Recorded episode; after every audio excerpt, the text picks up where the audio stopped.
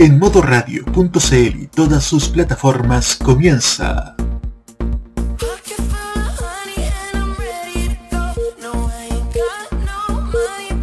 Tolerancia Cerdo, un espacio sobre la contingencia, con sus anfitriones, el Cerdito Chuletas, Seba Arce y Nicolás López. Comenzamos con una nueva edición de Tolerancia Cerdo.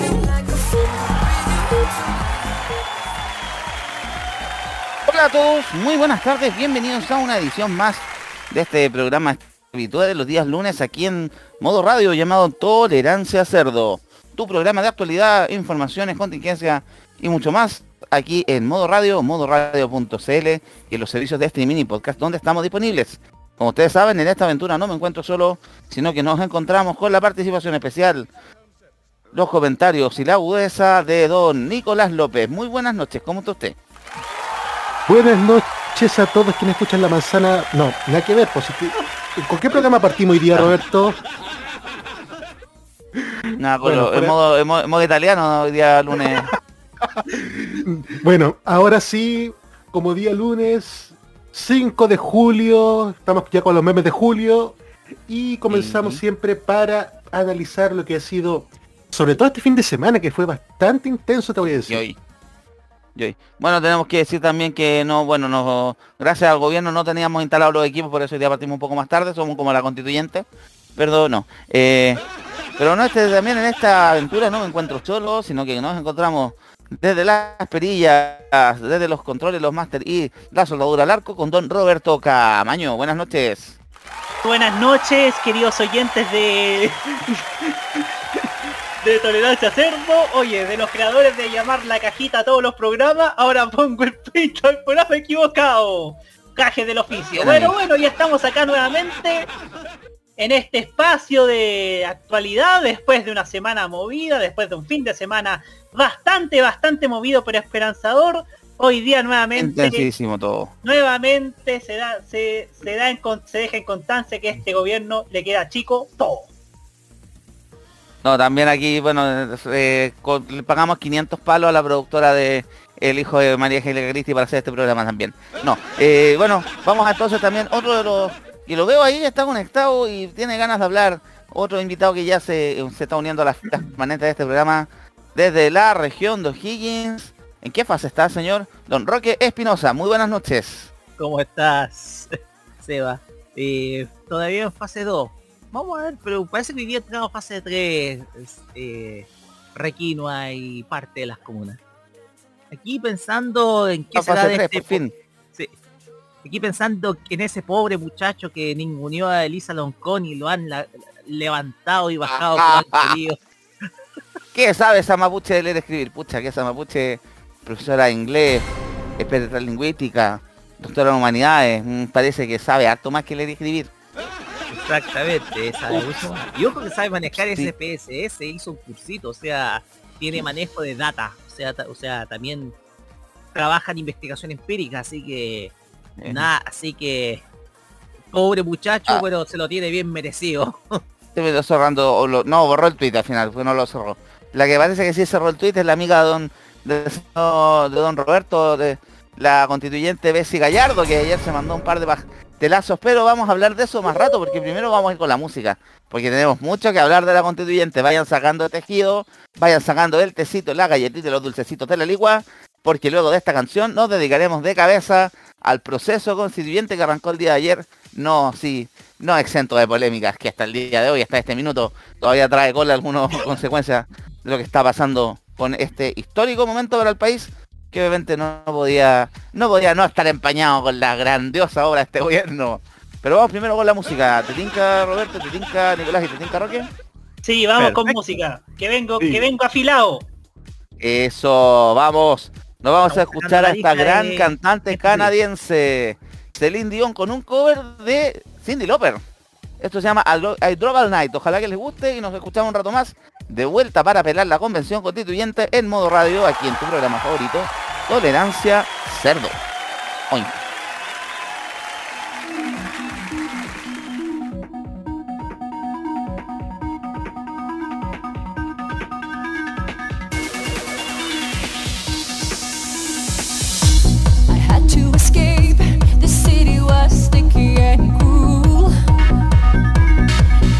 should have called you first, but I was dying to get to you.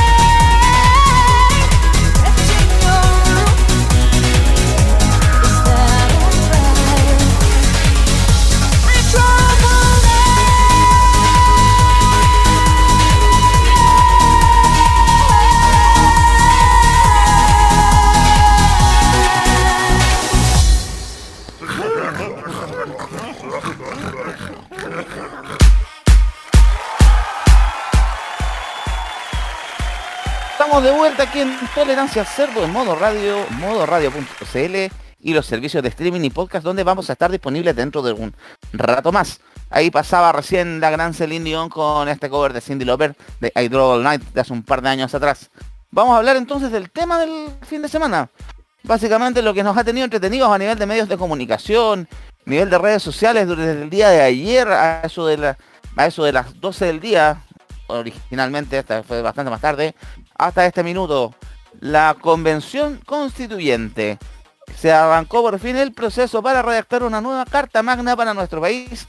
Proceso que, como todos saben, arrancó después de las protestas del 18 de octubre del 2019, que desembocó en un acuerdo nacional el 15 de octubre. Todos acordamos de esa cara de poto que tenía Jacqueline Van Rieselberg firmando el acuerdo, que terminó siendo meme. Y luego de eso pasó, pasó el tiempo, pasaron también, vino la pandemia de por medio, se siguió un cronograma, hubo elecciones, un plebiscito de plebiscito de entrada que para decidir si se iniciaba o no el proceso, plebiscito que ganó por la bastante mayoría del apruebo en octubre pasado. Después hubo otro, eh, además en ese mismo plebiscito se decidió el mecanismo, si sería una convención constitucional completamente escogida por la gente o a medias entre el Congreso y la gente, obviamente ganó la convención constitucional.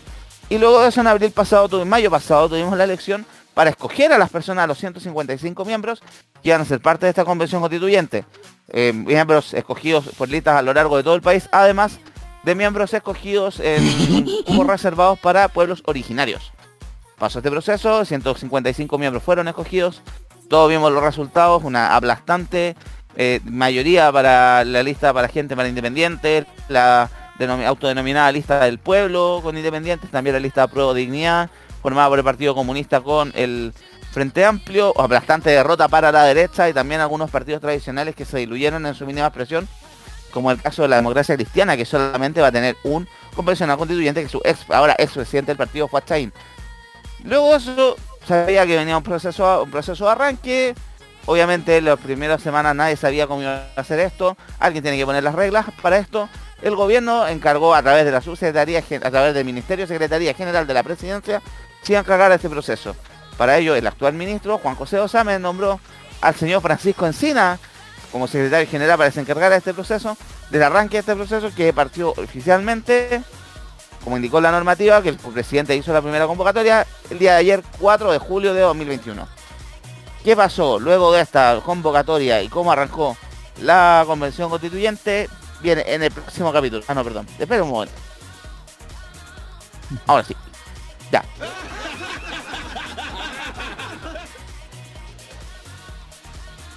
No.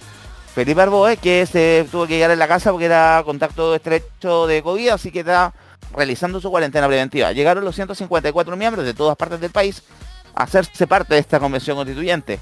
Convención que no partió exenta de polémicas, principalmente por ceremonias, eh, por el financiamiento para las ceremonias solicitadas por pueblos originarios para poder arrancar este proceso, además de protestas o manifestaciones que fueron convocadas principalmente los grupos de apruebo dignidad y la lista del pueblo para que le acompañaran a sus constituyentes elegidos a la primera sesión que se realizó en el Jardines del ex Congreso Nacional en el centro de Santiago. Cabe destacar que este, este proceso constituyente se va a hacer en varias en varios focos, pero principalmente muchas de las sesiones van a estar concentradas en el ex Congreso Nacional y también en el edificio del ex el edificio del Palacio Pereira, que fue restaurado hace poco, y propiedad de bienes nacionales que está ahí ubicado en Huérfanos con San Martín que va a estar dedicado más bien a la parte administrativa, algunas reuniones de comisiones, etcétera. Este proceso tenía que haber partido ayer en la mañana, a las 10 de la mañana estaban citados todos los convencionales para poder iniciar este proceso y partimos mal, partimos pésimo ayer. ¿Sigo relatando la historia del mismo tono, chicos? Sí, dale nomás, sí. Dale nomás. Ayer el día, el día de ayer había manifestaciones convocadas por estos grupos, como les decía, la gente de Frente Amplio, se reunió en Plaza Yungay, en la comuna de Santiago también, para caminar juntos con sus constituyentes hacia el Congreso. También un grupo de manifestantes de la lista del pueblo se junto en Plaza Italia, tal como ellos también lo autodenominan, Plaza Dignidad, para marchar desde ese punto por Alameda hasta Humada y también ingresar a la Convención Constituyente. Cabe destacar que esta convención iba a tener una, iba a tener cordones de, varios cordones de seguridad alrededor del Congreso Nacional para evitar que se metiera mucha gente, porque hay que recordar también que hace algunas semanas, hace algunos semanas varias durante harto tiempo se habló de que habían partidos políticos, sobre todo de la, izquierda, que estaban llamando a rodear el proceso constituyente, literalmente a rodearlo, meter presión en los alrededores del Congreso. Ese proceso, bueno, fueron llegando los grupos, vimos, todos vimos por televisión, los canales principales de este país estaban todos transmitiendo los distintos momentos, algunos en Plaza de Armas, que fue uno de los puntos de control, otro acceso que estaba a la altura del, al frente del edificio de tribunales, por, por calle Bandera, etcétera. Y ya el proceso empezó, empezó un poquito mal, bueno, ahí empezamos a ver, conocer algunas caras de algunos constituyentes, algunos que ya conocíamos todos, los más sonados nombres, hay varios nombres conocidos para muchos, como el caso de Jorge Baradit, escritor, el caso de Marcela Cubillo, los de la derecha en general, Marcela Cubillo, Dele Marinovich o Bernardo Lamasa, empezamos Daniel Stingo, que fue el constituyente más votado a nivel nacional, la tía Pikachu también, que la tía Pikachu, todos decían que ella con el traje no, llegó otra persona con el traje, pero ella llegó también ahí con una mascarilla recordando su personaje que básicamente la, catapultó y la puso en el en esta, la convención constituyente por el distrito 12. Estaban en ese proceso tratando de ordenar, viendo cómo dando la partida. Esta ceremonia, por un tema de que además la, del parte de los constituyentes pidieron que el gobierno no se incluyera mayormente, fue liderada por la secretaria del Trexel, Carmen Gloria Valladares, que se terminó convirtiendo en uno de los personajes de la jornada. Porque cuando iba a arrancar esta ceremonia, eso es las 12, unas 12 del día, una de la tarde, un grupo constituyente, sobre todo ligados a la lista del pueblo, que pusieron, trataron de frenar este inicio de la ceremonia, principalmente acusando represión por parte de las fuerzas policiales que estaban a los alrededores hacia manifestantes y hacia amigos y familiares que los fueron acompañando. No sé en qué condiciones si deberían estar. Ayer era Santiago, estaba en fase 2, que fase 2 cuarentena los fines de semana, pero bueno, llegaron ahí y acusaron de que ellos no iban a hacer el juramento, el, la promesa o el arranque de la ceremonia como tal hasta que no se disparara la represión de carabineros y no se retiraran las fuerzas policiales de fuerzas especiales, porque es que carabineros de controles normales se puede hacer, pero fuerzas especiales no. Y hubo maneja, vimos por ahí un par de videos, incluso en video, que botaron una valla a la altura de la plaza de armas, carabineros arrancando desfavoridos por compañía hacia el poniente. Vimos varias escenas de ese estilo. Hay obviamente un par de entreveres, la eh, constituyente de la lista del pueblo del Salabraña fue la que fue en términos bastante prepotentes a pararle a frenar esta ceremonia frente a Carmen Gloria Valladares. Hay también un entrevero con gente de la derecha, que la gente, como que la ceremonia trataron de hacer la partida a la fuerza. Hicieron cantar el himno nacional, también una polémica ahí, que no, que los pueblos originarios no querían cantar el himno porque no se tenían representado, bla, bla, bla. Cuento corto, la ceremonia logró siendo cerca de las una de la tarde, lograron normalizar la situación para poder hacer la, el juramento, la promesa para con los 155, con 154 más un constituyente en la casa. Y con eso a las 13.5 de la tarde, Chile oficialmente le daba la partida al proceso para redactar una nueva constitución, proceso que va a tener nueve meses con una prórroga de tres en caso de que no se pongan de acuerdo, que es lo más posible, para poder sacar una carta magna. Ustedes saben, este, todo este proceso constituyente va a terminar con un plebiscito de salida, donde estamos todos convocados obligatoriamente a votar, para decir si aceptamos esta nueva Carta Magna o no. Y si no la aceptamos, seguimos con la, el bodrio de Jaime Guzmán y compañía de 1980. Hasta, ese, hasta este minuto todo bien, es el primer capítulo de la teleserie Convención Constituyente, porque esto sigue. Pero don Nicolás López pidió la palabra. Atento Nicolás, cuente. Yo quiero felicitar públicamente a Carmen Gloria Valladares por su temple de acero, más que de acero de hierro, realmente en una situación muy difícil, donde vimos exactamente la prepotencia de esta constituyente de la lista del pueblo, sumando también la actitud extraña que tuvo la derecha ayer. Prácticamente eran los apestados. En los ratos libres estaban prácticamente ellos solos en su patio. Y eso demuestra también que si están en una situación así, donde prácticamente ellos mismos se automarginan del proceso que fueron convocados, poco y nada van a conseguir. Y es lamentable vamos a hablar más rato porque quedó demostrado su aislamiento en el proceso de elección de, la directiva, básicamente. Y respecto a eso, pelado, respecto a eso, pelado, también mis felicitaciones a Bernardo Alamasa, que también fue el único que votó a conciencia y no por pacto. Y no por bloque. Vamos a hablar de eso en el siguiente capítulo, porque esta teleserie es de varias, es de varias entregas. Roberto, tú también querías, habías pedido la palabra, dale. Así es, porque mira, no te puedo negar que cuando empezó este despelote con, la gente de la lista del pueblo, yo temí por la continuidad de la, de, la ceremonia de instalación, pero gracias, gracias a Dios y gracias a Carmen Gloria Valladares, en parte em, todo se logró, se logró llevar a cabo con normalidad, se zanjó el asunto y pudo y pudo haberse y pudo pasar desde el momento de tensión a un momento emotivo que empezó con esta con este juramento del, de los 155, la elección de Elisa Loncón y con la elección de Jaime Baza que terminó casi cuando ya viene eso la segunda entrega viene, viene ahora en el segundo segundo, capítulo. segundo capítulo pero la verdad la verdad la verdad volviendo al tema de, de la lista del pueblo acá acá el único mensaje es que hay que tomarse en serio todo este proceso, hay que tomarse en serio todo, esto no es un despelote, esto no es una elección universitaria, esto es, esto es algo tan importante para nosotros como lo es la nueva constitución y lo, como lo es también em, dar los lineamientos de este nuevo país. Eso. Vamos a contar entonces el segundo capítulo. Ya luego de haber hecho el fin el juramento y formalizado como convencionales constituyentes, venía el proceso, lo que indicaba el protocolo, la elección de la directiva, presidente y vicepresidente de la Convención Constitucional. El caso, en caso de ambas elecciones iba a ganar la persona que tuviera la mayoría absoluta, quiere decir, el 50% de los votos más uno, pero del total de los constituyentes, por ende, en caso de no alcanzarlo tenía que repetirse la votación, no iba a haber una segunda vuelta, sino que podía repetirse, podían haber 40 candidatos y se volvía a repetir y se volvía a repetir y se volvía a repetir hasta que saliera uno. Bajo esas reglas, hubo varios nombres que circularon en el, principio, hubo también polémica ahí porque hubo ciertos constituyentes, ahí empezamos también a conocer algunos constituyentes que empezaron a dar la nota alta, pero tenemos en la primera vuelta, la, pelea estuvo entre dos candidatas, que fue lo que a mí me gustó mucho, dos candidatas de, del cupo de pueblos originarios, mujeres.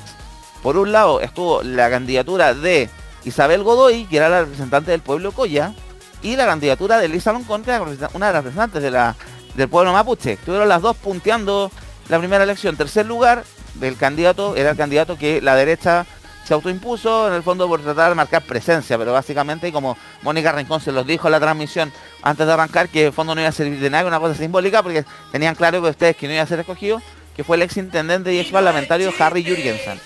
Además sonaron otros nombres de la presidencia como eh, Fernando Altria, eh, también se alguien tiró el nombre, de, el nombre hasta Renato Garín, pero al fin y al cabo, en la primera elección, quedó Elisa Loncón con 58 votos, Harry Jurgensen con 36, Isabel Godoy con 35, la representante del norte en científica y Cristina Dorador con 3 votos, y un voto tomaron, agarraron Natividad Yanquileo, Agustín Silva y Daniel Bravo.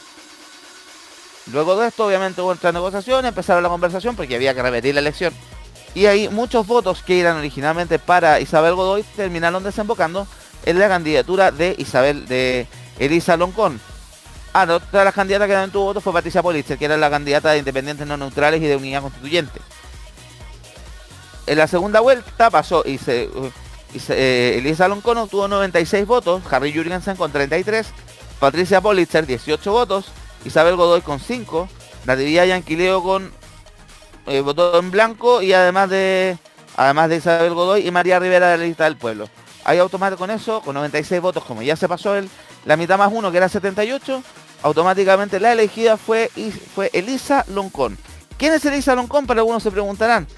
Mujer Mapuche, ella es profesora de inglés de la Universidad de la Frontera, pero además tiene estudios en lingüística, tiene estudios en, doctorado en humanidades, estudió en Holanda, estudió en México, hace clases actualmente en la USACH también, eh, tiene un, tiene un postítulo en la Universidad Católica, es una persona que sabe, ¿no?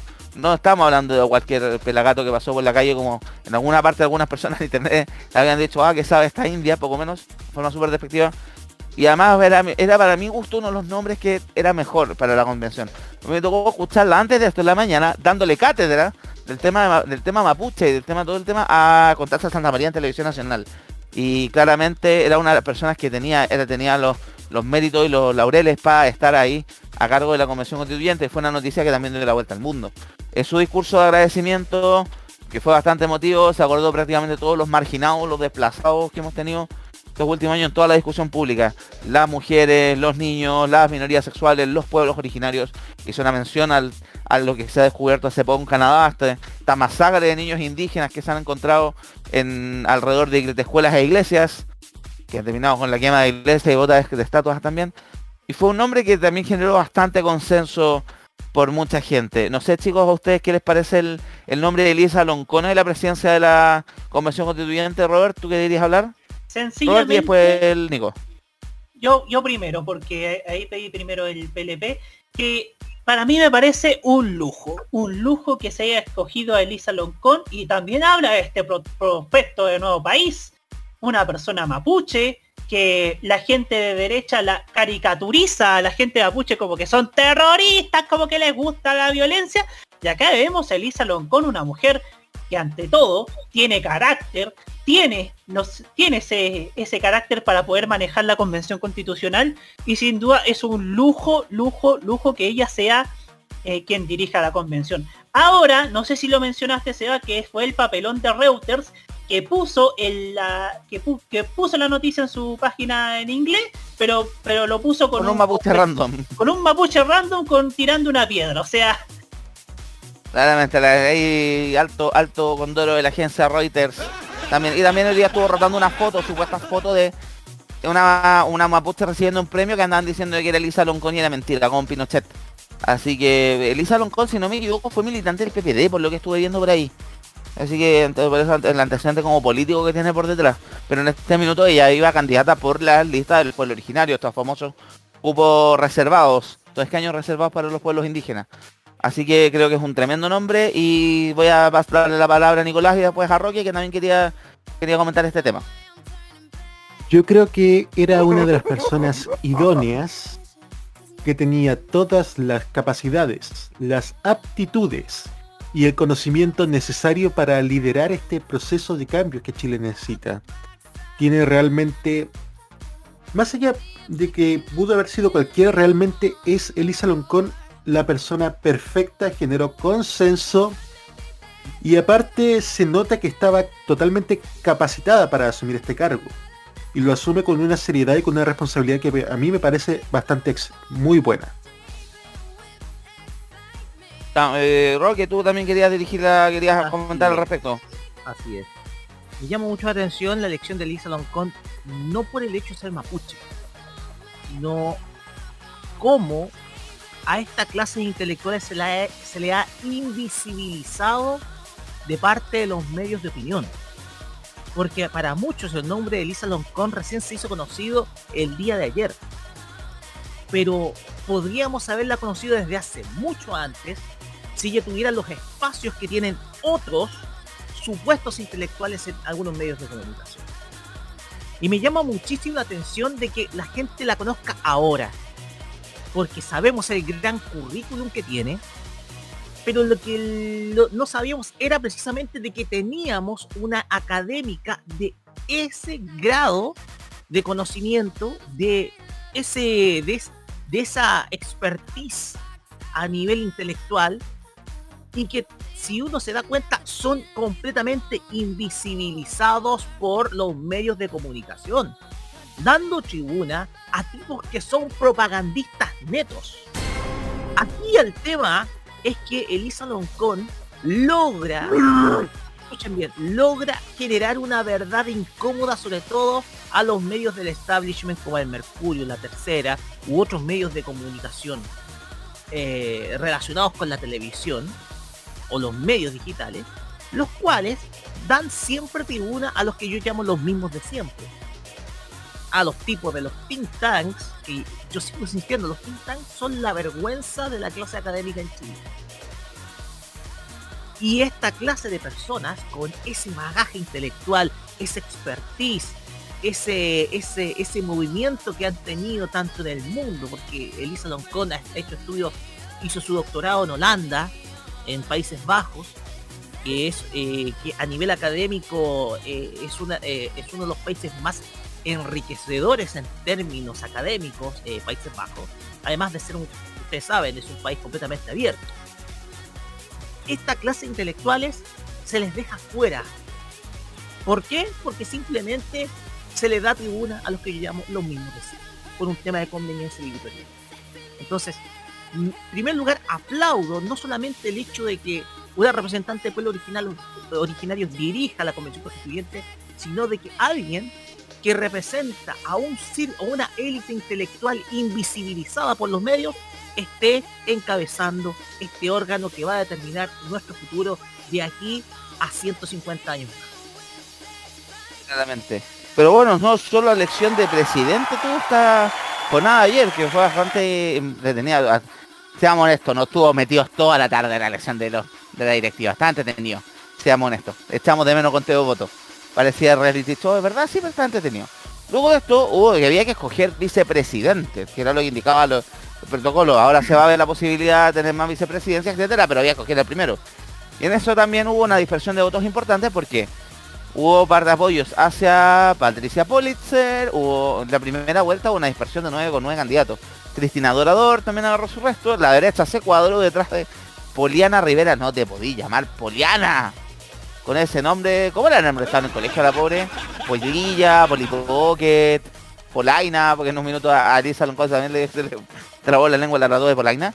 Permiso, hay, hay un desodorante en Argentina que se llama Poliana. Menos mal que fue en Chile, porque sería en Argentina era de onda. Pasa a ala. bueno, Poliana Rivera de la derecha. Y eh, ahí dentro de Pro Dignidad hubo varios nombres que se circularon. Fernando Altria. Eh, eh, Renato Garín, que estaba desesperado. Yo lo único que quiero es que Renato Garín me preste su ego para poder tirarme en Benji. También sonó, bueno, dentro de todas estas personas sonó Rodrigo Logan, este abogado que se hizo un poco conocido porque salió en algunos programas de televisión explicando conceptos legales, en Mentiras Verdaderas, es mucho gusto, etcétera, que había sido, había también pasado por todo el espectro político, ahora fue como independiente, pero firmó después de la elección del partido de Franco Parisi, unos nombres que sonó.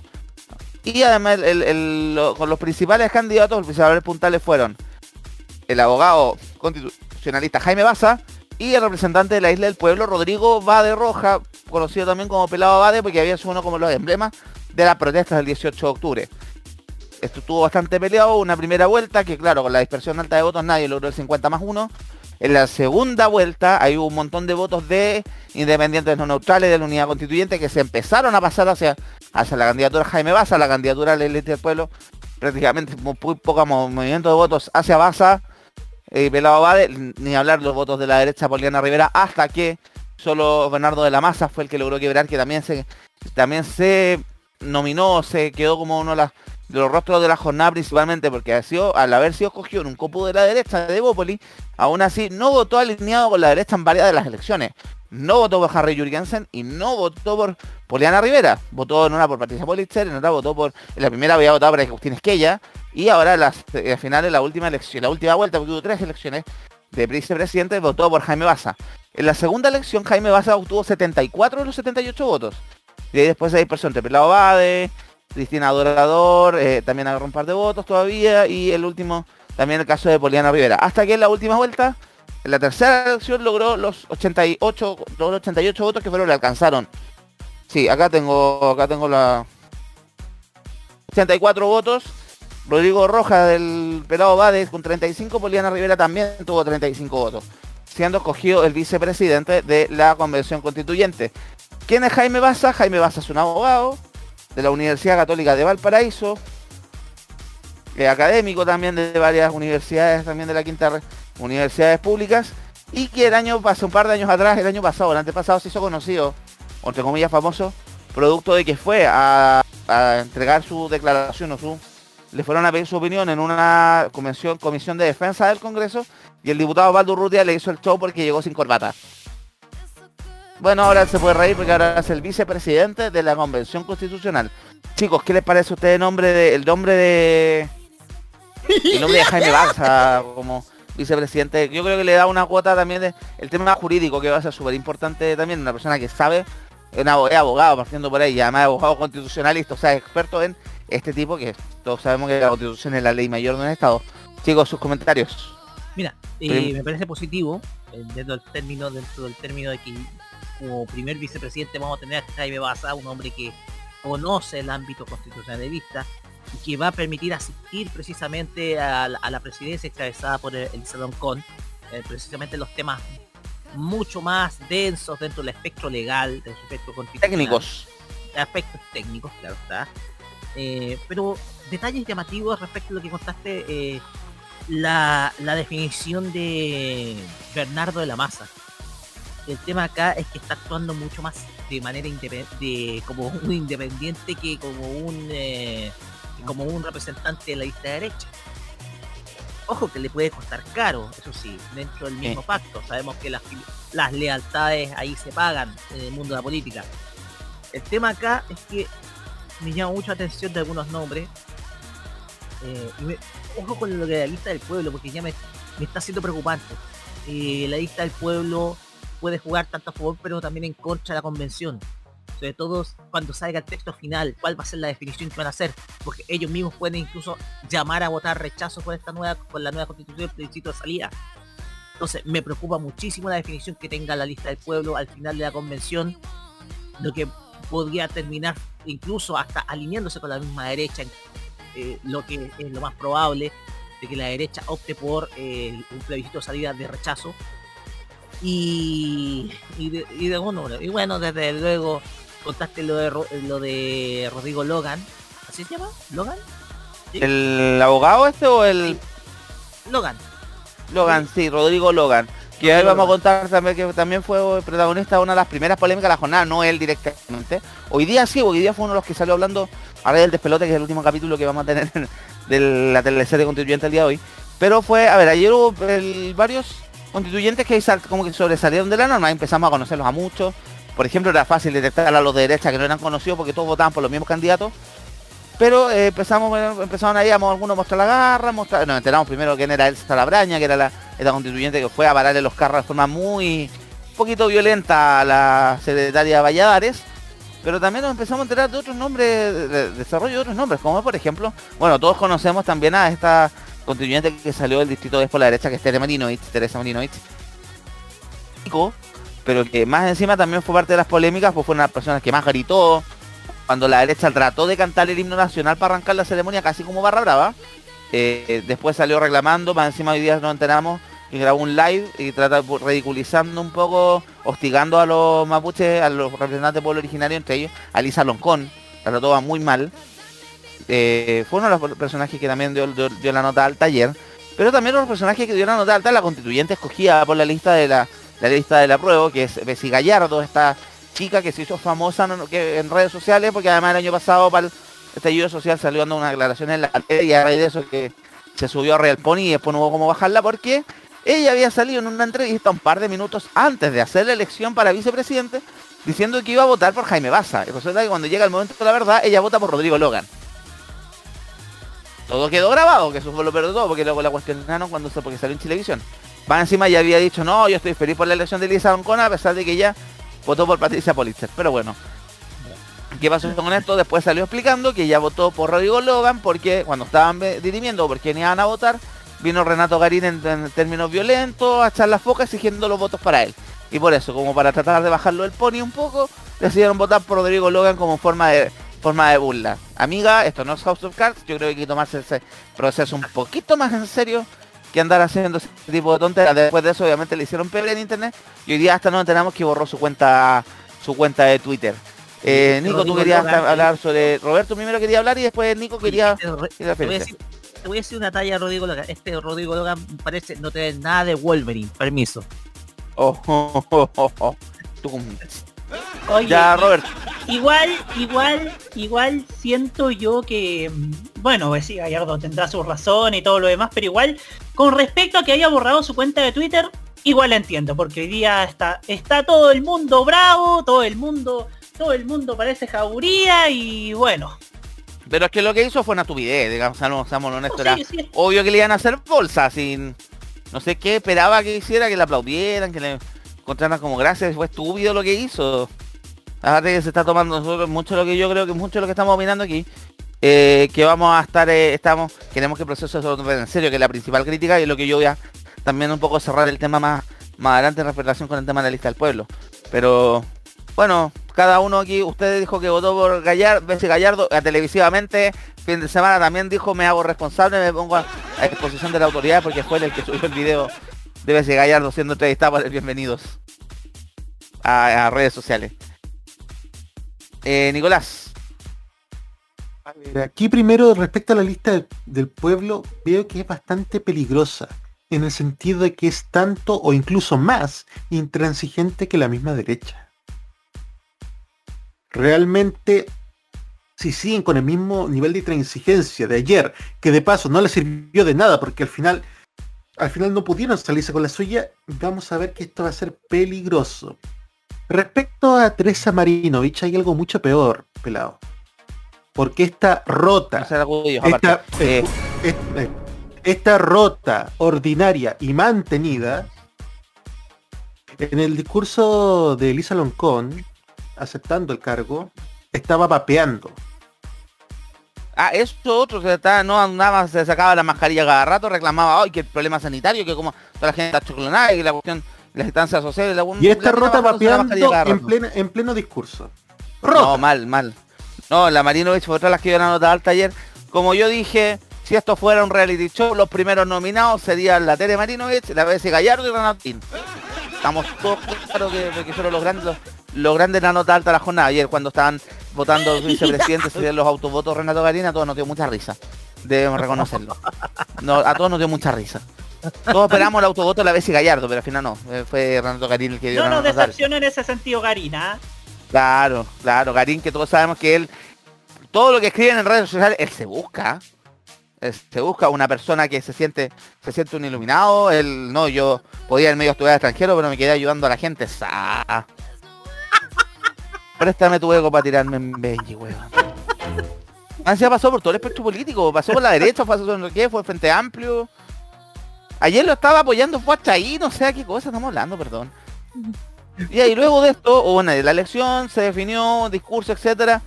Se citó primera sesión, lunes 5 de julio, 15 horas, ex Congreso Nacional.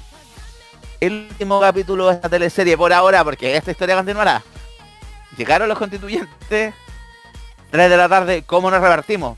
Ustedes saben, estamos en pandemia, hay algunas condiciones especiales. Obviamente por tema de los aforos, no se puede tener tanta gente bajo techo. Se decidió que el salón plenario del Congreso hubiesen 80 constituyentes y los otros 75 fueran distribuidos en tres grupos de 25 en los salones laterales.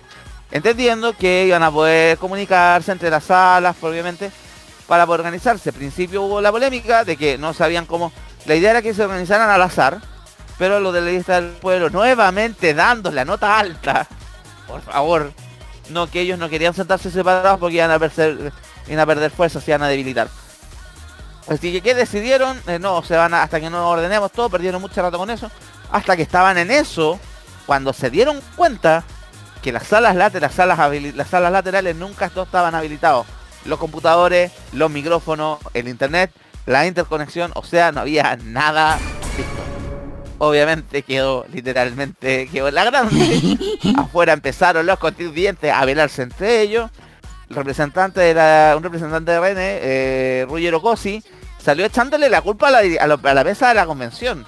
Cuando, por normativa, todo el proceso logístico y de coordinación previa de organización, porque obviamente la mesa asumió ayer, le corresponde al Ministerio Secretaría General de la Presidencia a través de este funcionario que es Francisco Encina, que el secretario de la para la convención.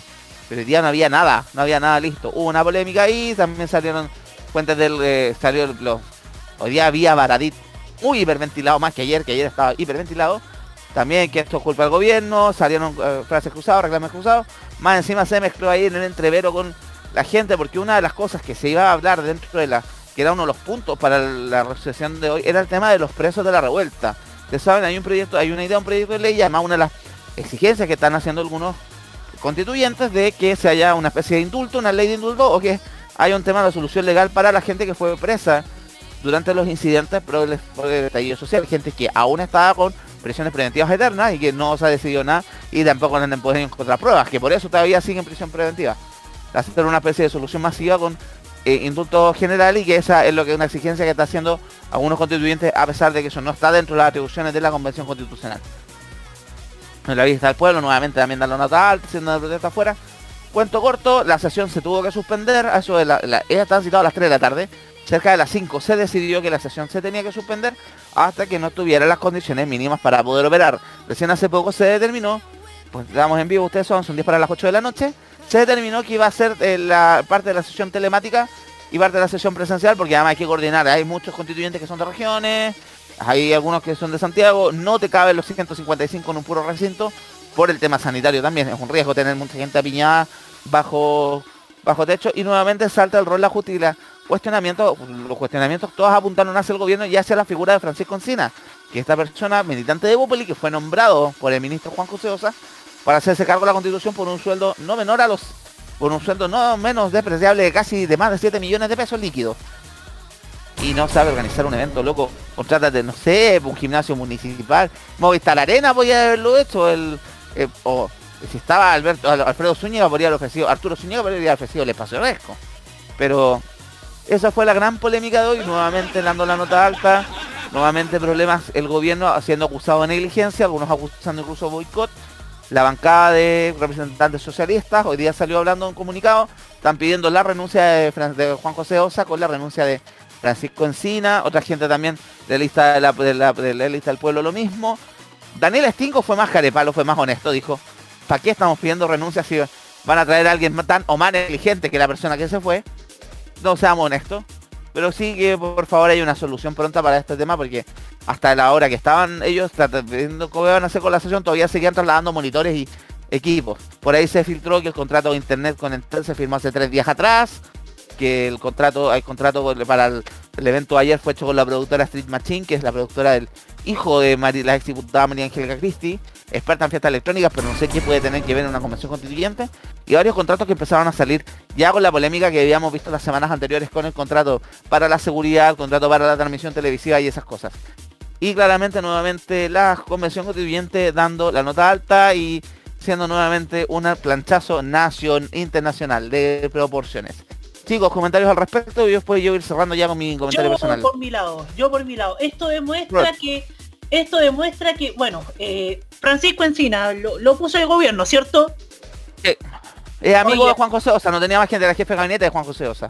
Ah, es que lo que pasa es que este gobierno es especialista en hacer las cosas mal. Vemos que vemos que hay unos teje maneje que son dudosos, vemos que hay cosas que, que, que no son del todo aclarables, o sea, esta gente parece que no, por último que vivan el final de sus días con un poco de dignidad, pero que eso es pedirle peras al ulmo, o sea... A todo lo hacen mal, o sea, no, todo mal, todo lo han hecho mal. Todo lo han hecho mal, o sea, eh, eh, eh, impresentable este gobierno de principio a fin. Empezó con, con esta colgada de, naranjo el, el, patio de naranja en los árboles del patio de los naranjos y, está terminando así dando manotazos de ahogado, digo, de ahogado, o sea. Mal, mal, mal. Encima lo que uno está hablando, los comentarios que yo escuchaba. O sea, luego Francisco Encina estás convirtiéndose en el Cristian Barra con título universitario. Es como el coordinador del Eclipse, no sirve para nada. Porque su única pega era poder tener la convención, entregar la convención constitucional en las condiciones que operativas correspondientes a la, perdón, a la dirigencia, a la vicepresidencia, a Jaime Baza y a Elisa Loncón, que fueron capaz ni siquiera de eso. ¿Para qué está cobrando siete palos por ser amigo del ministro Osa? Roque, te escucho. tiene una solo significado, operadores políticos no hay especialistas, solamente operadores políticos, solamente para llenar el espacio que o asignar un espacio principalmente del cual no tienen conocimiento. De eso, han vivido, de eso han vivido principalmente no solamente este gobierno, sino los anteriores. No, todos, todos. Alguien ayer hacía, hoy día hacían el contrapunto básicamente en lo que es, lo que es la figura Francisco Encina, con lo que pasó ayer con la figura Carmen Gloria Valladares, que es una funcionaria de carrera del Tricel y que fue capaz de ayer tener un temple de acero para poder ordenar el despelote que le dejaron al tratar de arrancar y después para poder liderar la elección de presidente y además quedar apoyando la elección de vicepresidenta a petición de la presidenta de la convención constituyente Lisa Loncón.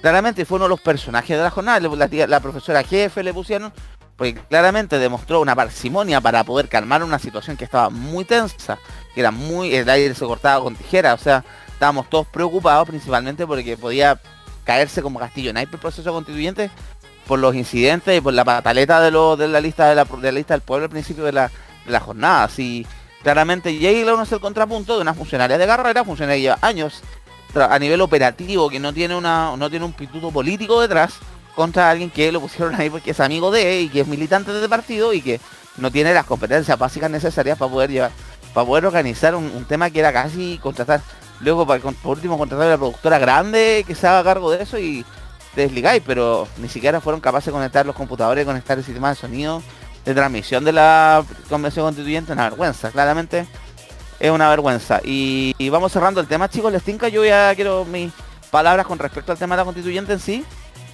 ¿Puedo? Sí, dale nomás. Ya. Básicamente yo tengo mucha fe en este proceso. O sea, todo aquí yo lo comenté en Twitter, no hemos reído de los constituyentes como Baradit, que Baradit anda hiperventiladísimo.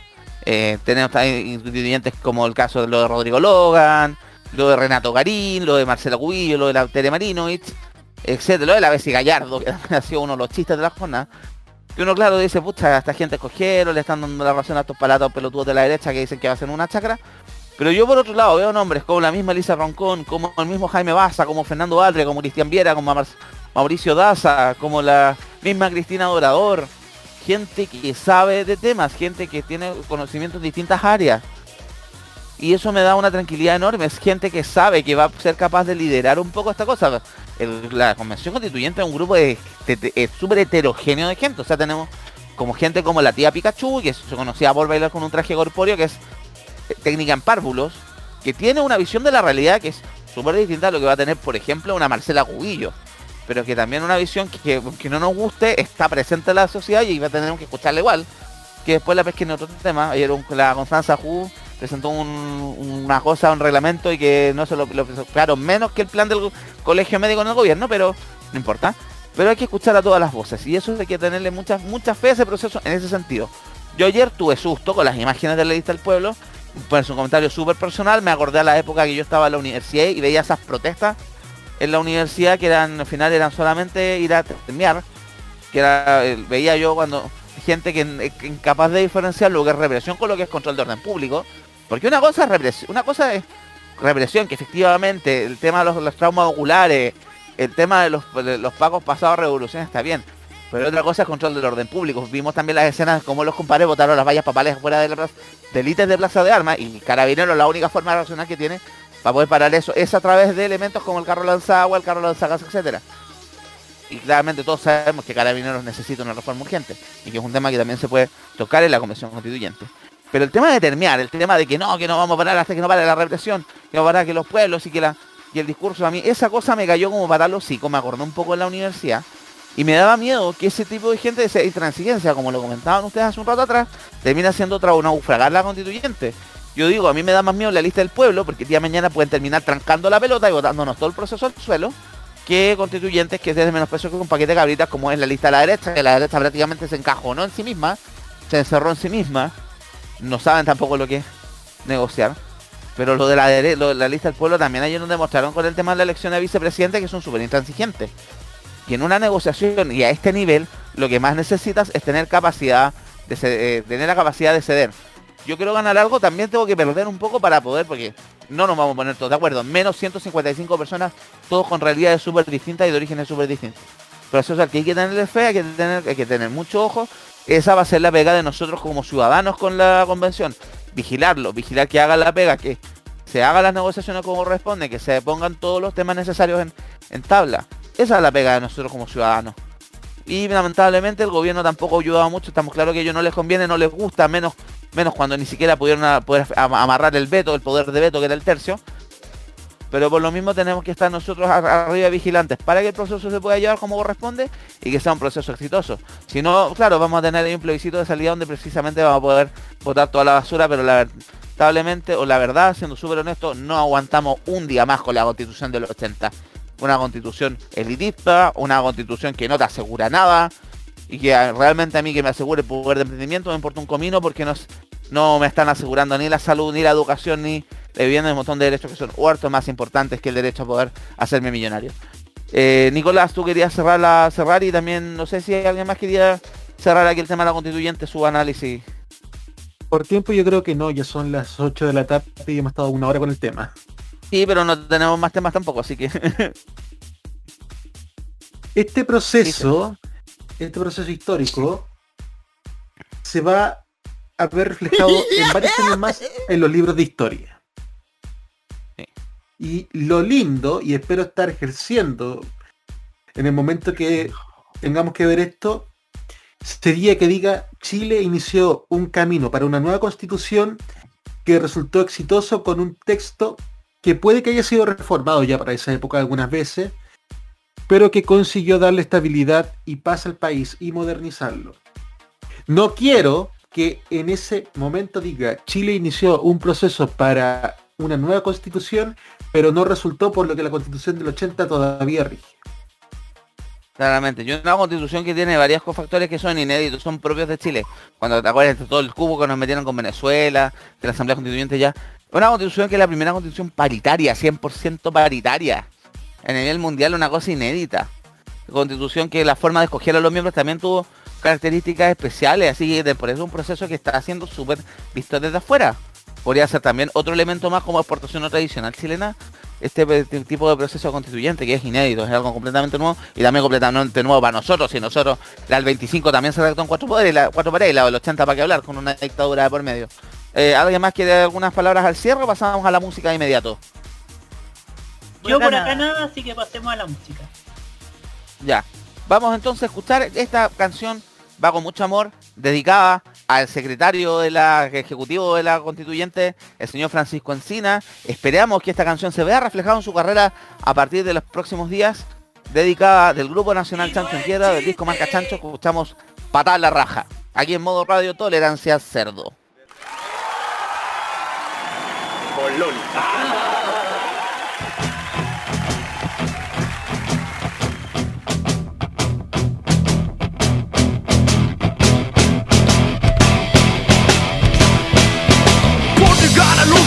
Por equivocarse, por no bañarse y tarde levantarse, por fome, por flojo, por tonto, avejentado, sin gracia y hediondo. Creo, mi amigo, que usted es el indicado, el seleccionado por todo este jurado. Su mala acción será sancionada con una justa patada.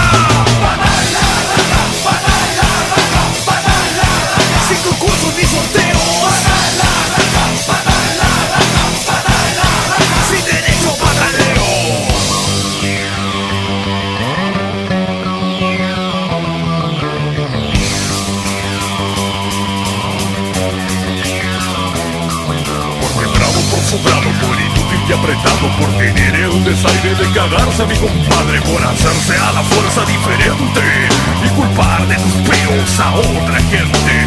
Creo mi amigo que usted es el indicado, el seleccionado por todo este jurado. Su mala acción será sancionada con una linda patada.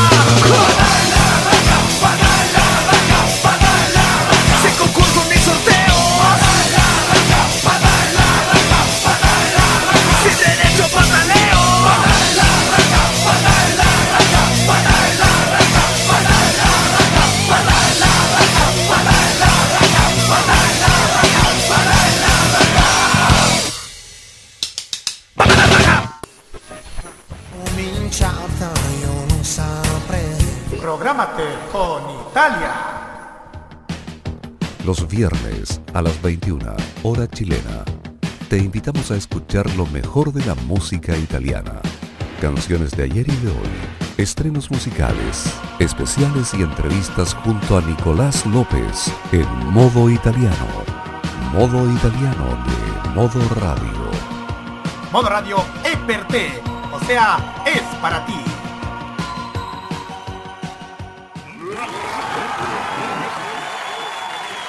Estamos de vuelta en Tolerancia Cerdo de modo radio, modo radio.cl y en los servicios de podcast y streaming donde estamos disponibles.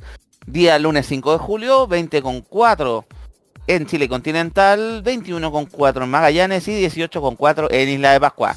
Señores, eh, tenemos otras cosas que están pasando en el mundo no nos olvidemos que estamos en medio de una pandemia a pesar de que... Y durante la semana pasada tuvimos algunas noticias. Por fin ya toda la región metropolitana a partir del jueves pasa a fase 2. Pero hoy día algunas regiones y algunas ciudades conocieron un mundo desconocido. Como diría Mario Hugo, hermoso y desconocido. Conocieron lo que es la fase 3, la fase de transición. Por fin el fin de semana el comercio abierto. Y esto para las comunas de Viña del Mar, Temuco, Concepción, La Serena, Coquimbo y otras ciudades grandes. ¿Qué se siente, Nicolás? Yo estuve en fase 3 a fines del año pasado, pero fue, este año había fue sido como, de- fue como debut y despedida. Duramos como una semana, sí, también Santiago estuvo en fase 3 un par de minutos, un par de semanas. Pero, ¿qué cómo se siente pasar a fase 3 a partir del jueves?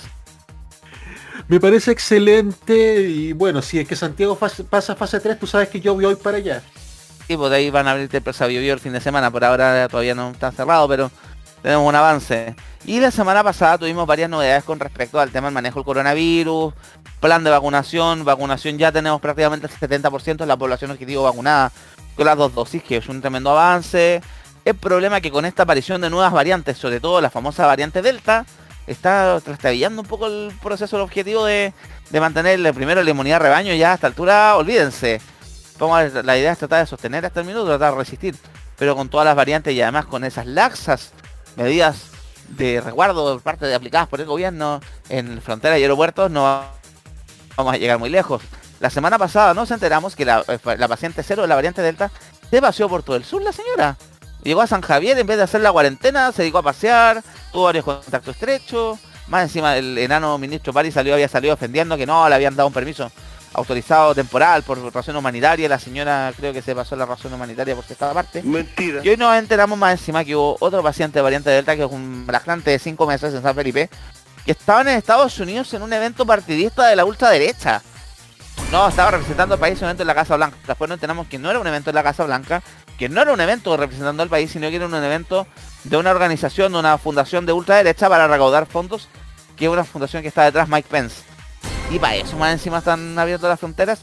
A eso hay que sumarle también esa invasión de turistas brasileños que llegaron a los centros de esquí ahí en Farellones, en, en la comuna de Los Barnechea. ¿Qué estamos hablando? ¿Estamos controlando la cuarentena? ¿Estamos controlando? ¿Realmente le interesa controlar la variante Delta? ¿O claramente ya el gobierno tiró la toalla y lo único que quiere es que abrir todo y que da lo mismo total que siga, que siga muriendo, enfermándose la gente? Chicos, les cedo la palabra. Primero, Roque Espinosa.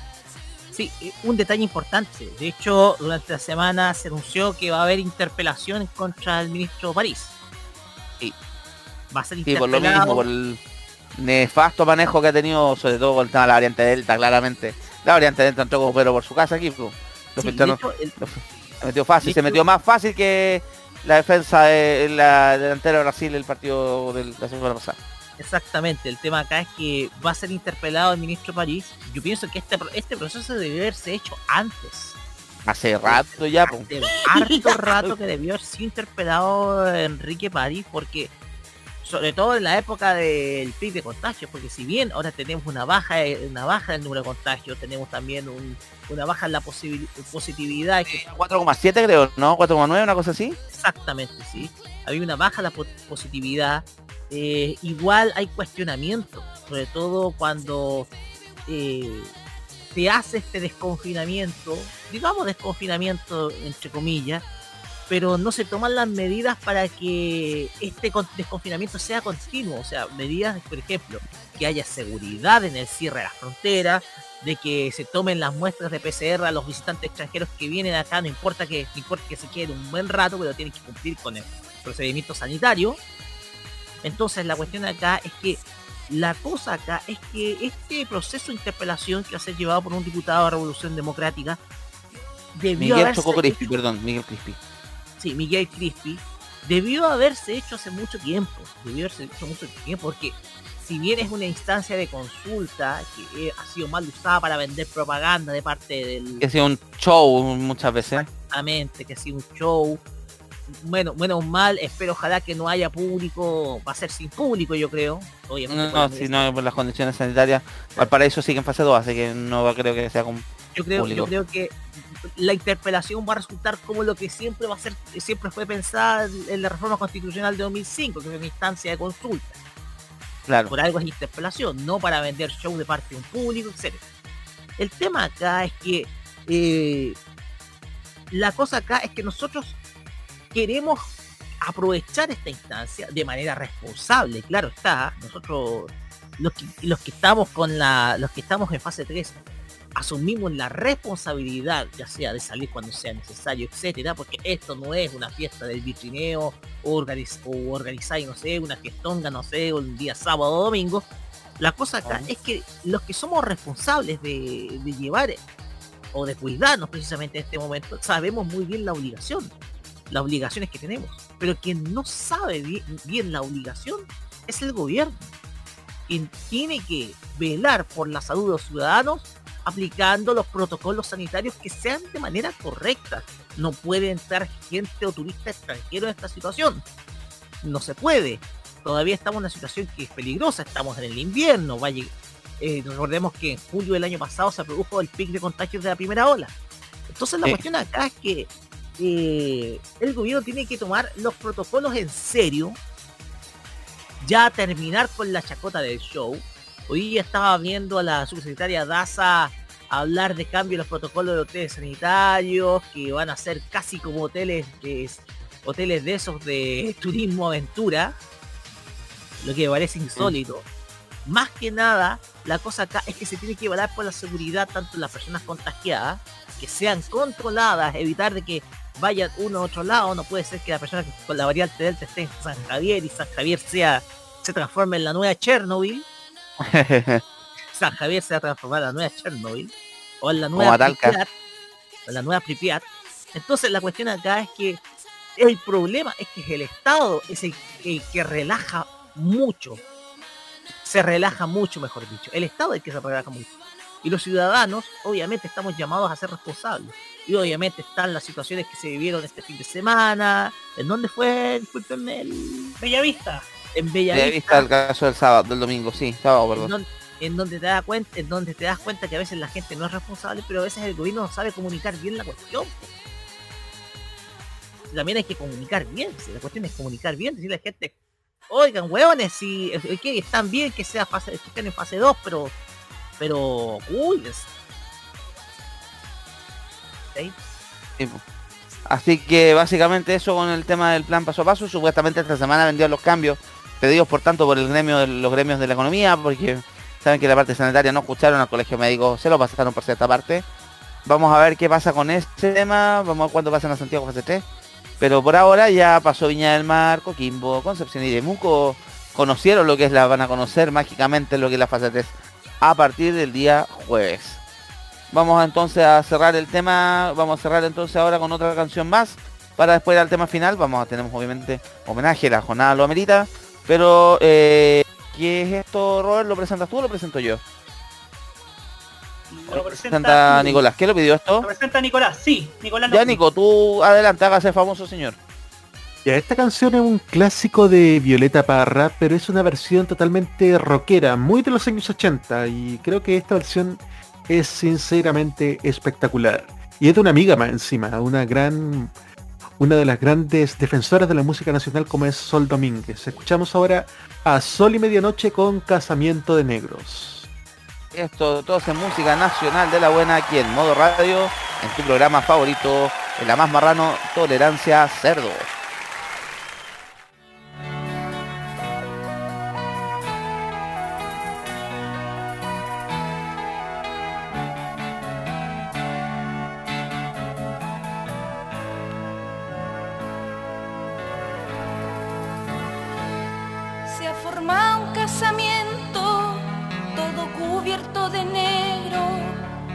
Novios y padrinos, negros cuñados y suegros, y el cura que los casó era de los mismos negros.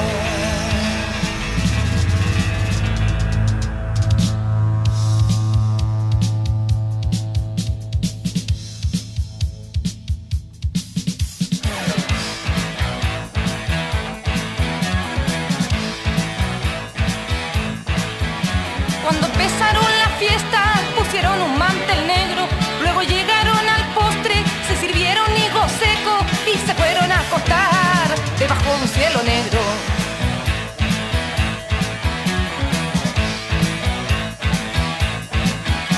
Ahí están las dos cabezas de la negra con el negro, amanecieron con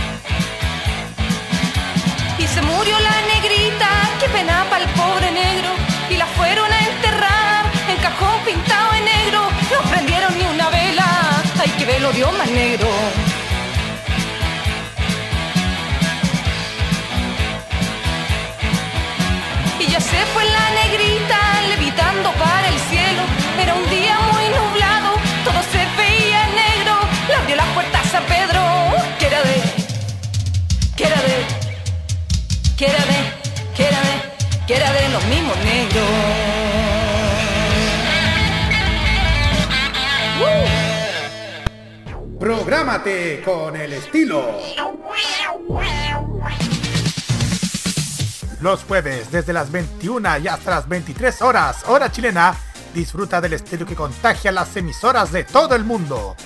Todo lo mejor del baile y la coreografía, las novedades musicales semanales y lo mejor del sonido de Corea del Sur llega todas las semanas junto a Alice, Kira, Roberto Camaño y la conducción de Carlos Pinto en Keimo. Este 2021 vive Modo Radio, programados contigo.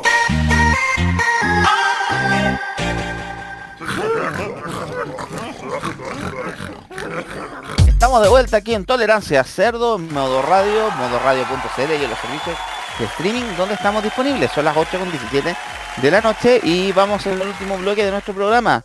Han pasado hartas cosas estos días, hemos tenido, ya saben, un derrumbe en, Miami, un edificio donde estaba un familiar de Bachelet que ya encontraron el cuerpo. También el fútbol no fue como el forro en Copa América, en el tenis también tenemos, también ayer, eh, bueno, hoy día a Garín le metieron la pelota a la oreja. Tenemos abanderados también para los Juegos Olímpicos de Tokio, Francisco, Francisca Crobeto y eh, Marco Grimal, este, de voleibol playa, van a ser nuestros abanderados en los Juegos Olímpicos, que hasta minutos van, aunque los contagios en Tokio se dispararon. Y ha pasado hartas cosas en el mundo y en nuestro país, pero esta del día de hoy nos conmueve, nos tenemos que informarlo, obviamente. eh, un homenaje a una gran artista italiana, la diva de Italia, que el día de hoy nos dejó a nada más ni menos que la gran Rafaela Carrà. Y el día de hoy los medios, los medios internacionales, los medios italianos confirmaron su fallecimiento a los 70 y... ¿Cuánto tenían chicos? Ustedes tienen el dato exacto. 78. 78, sí que lo acabo de ver en TVN, pero estaba 100% seguro.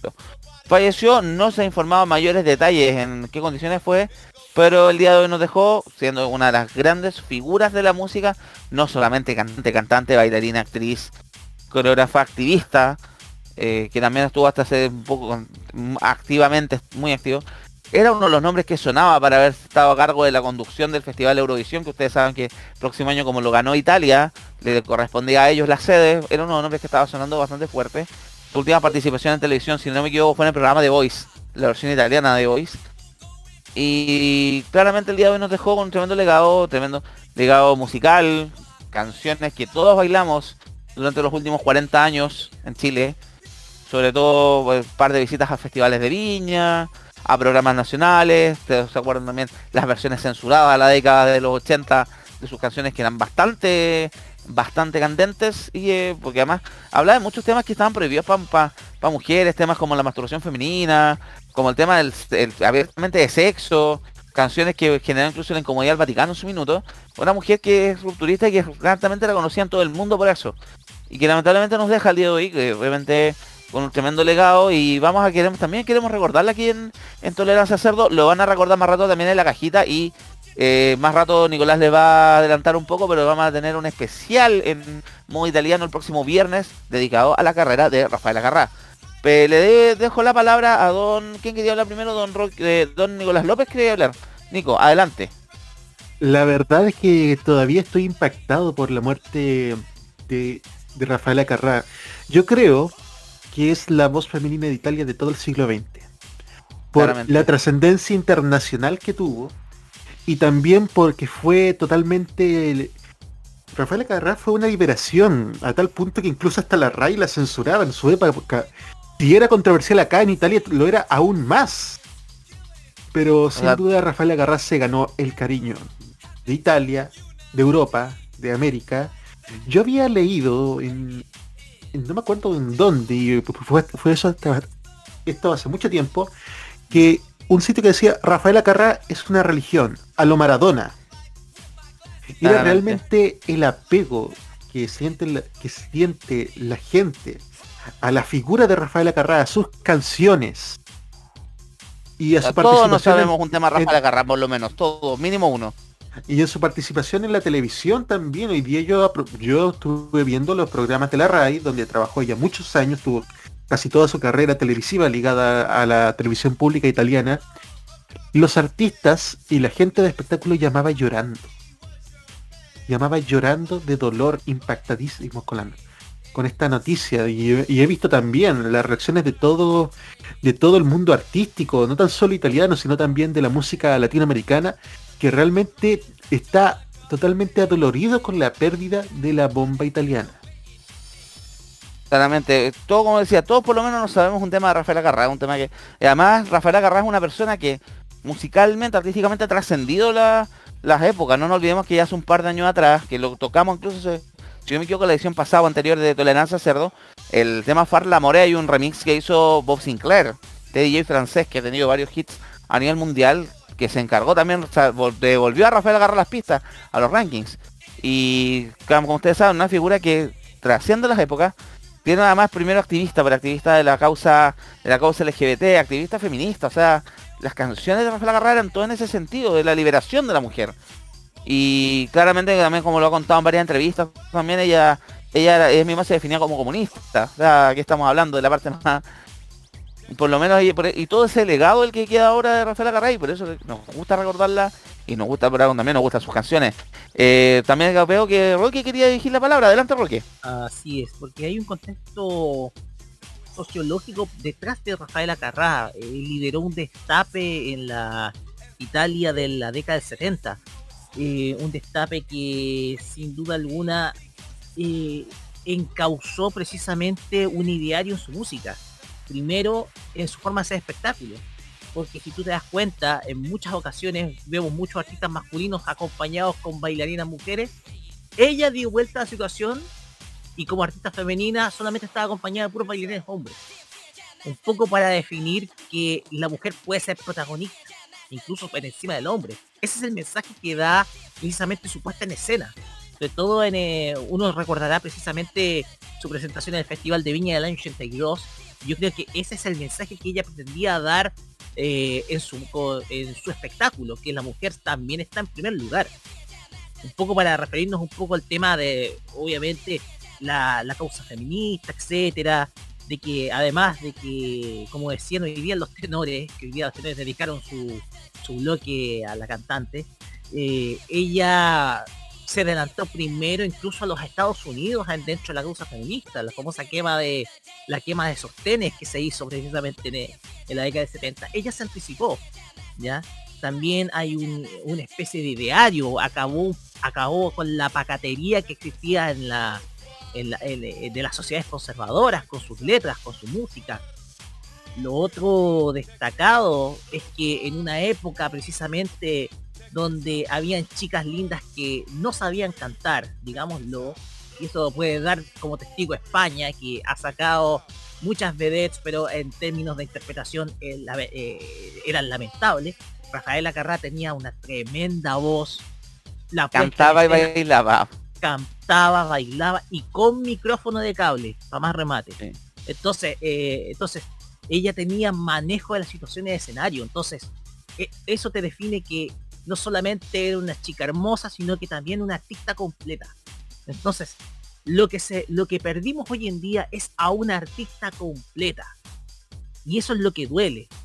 Más allá de ser una sex symbol o una mujer rupturista en la década del 70, se perdió a una gran artista. Hoy día el mundo de la música está completamente de luto porque se fue quizás una de las voces más importantes, no solamente de la música italiana, sino de la música latina de los últimos 50 años, porque vemos que Italia también es latino. Entonces, se fue, yo creo, una de las voces femeninas más importantes de la música latina de los últimos 50 años. Roque. Roberto, tú querías también decir una palabra. Así es porque ella, eh, Rafaela Carrá tuvo varios, varios momentos aquí en Chile. Por ejemplo, es, últimamente se ha rememorado, por ejemplo, cuando hizo persinarse el cura Boone en Noche Gigante, fue. Sí, todo el cura Boom, casi el Fue, tema. fue un momento, fue un- quizás fue uno de los momentos televisivos más memorables en una en un país que estaba en dictadura, que era conservador, y, y Rafaela Carrá En un ¿Cómo país que tuvo que cambiarle las letras a sus canciones. Sí, tuvo que cambiarle la letra a sus canciones para que pudiese sonar en Chile. También se recuerda que cuando cantó en Viña 82 pidió a la gente de TVN, a los escenógrafos, agrandar el escenario del Festival de Viña para que pudiese cantar porque lo encontraba muy chico. Sí. Y le cumplieron y, y pudo hacer el show co- al estilo de Rafael Carrá. También grabó varios especiales. Grabó un especial de Canal 3 en el 78, 79 conducido por Javier Miranda. Entonces era una, una Rafaela Carrera era una persona que, que también dio varios momentos a, la- a nuestra pequeña pantalla. Claramente, claramente. Bueno, una de las presentaciones más recordadas del canal de Festival de Viña Histórico es la de Rafael Garra. Claramente. Efectivamente. Y como estamos, entonces estamos hablando, yo creo que corresponde hacerle un homenaje. Con esto vamos a cerrar el programa. Y después de esto nosotros nos vamos. Ni siquiera vamos a hacer el cierre ahora, chicos, ¿cierto? Así es. Ya.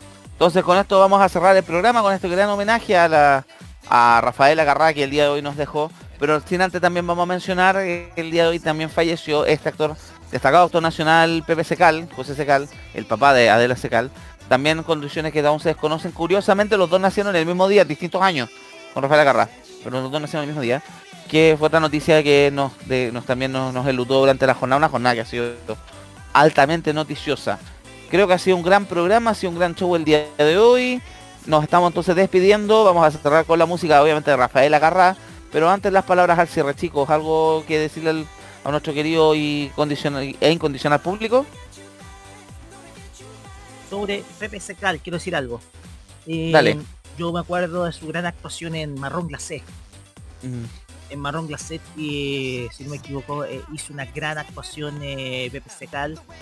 Uno recuerda, claro, está por ping pong en la década de mil- del 1991, pero Pepe Secal eh, actuó en diversas teleseries. Quizás el papel que mejor recuerdo y que, y que mejor actuó fue Marrón Glacé, donde hizo de pareja de Cristina Toco.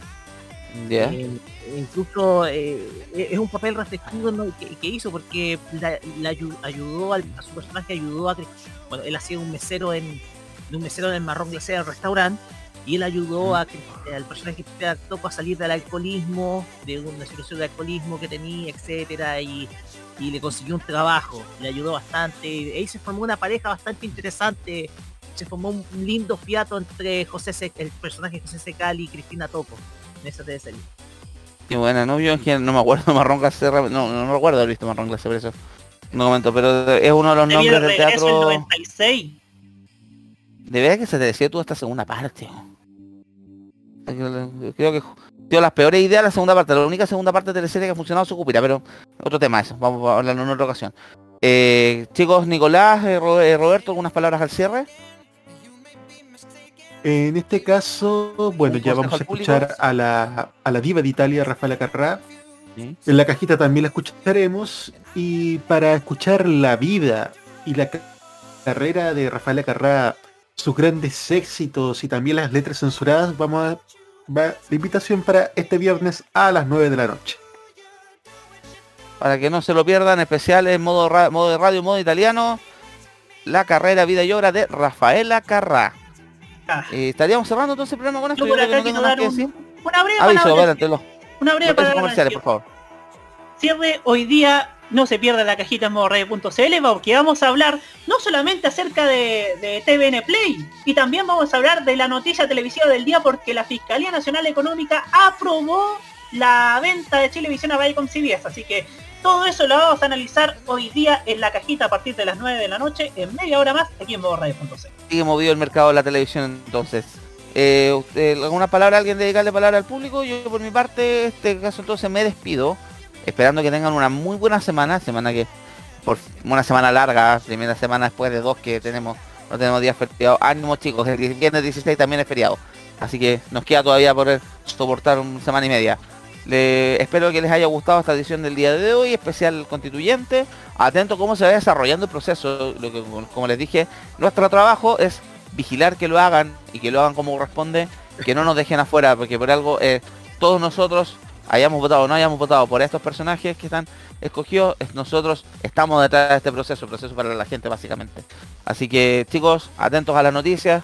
Muchas gracias por escucharnos, muchas gracias por participar y nos estaremos oyendo en una próxima ocasión. Yo creo que ya el próximo lunes, si es que no pasa nada extraordinario durante la semana que amerita alguna edición especial, pero por ahora nos escuchamos el próximo lunes a las 19 horas aquí en Tolerancia Cerdo, en tu programa El Más Marrano del Real, Don Tolerancia Cerdo. El día de hoy Chuletas no pudo venir, pero Chuletas les dejo un abrazo chuletoso a todo el mundo. Muchas gracias, muy buenas noches y nos despedimos con Rafael Agarrá y este tema que se llama Caliente Caliente. Chao.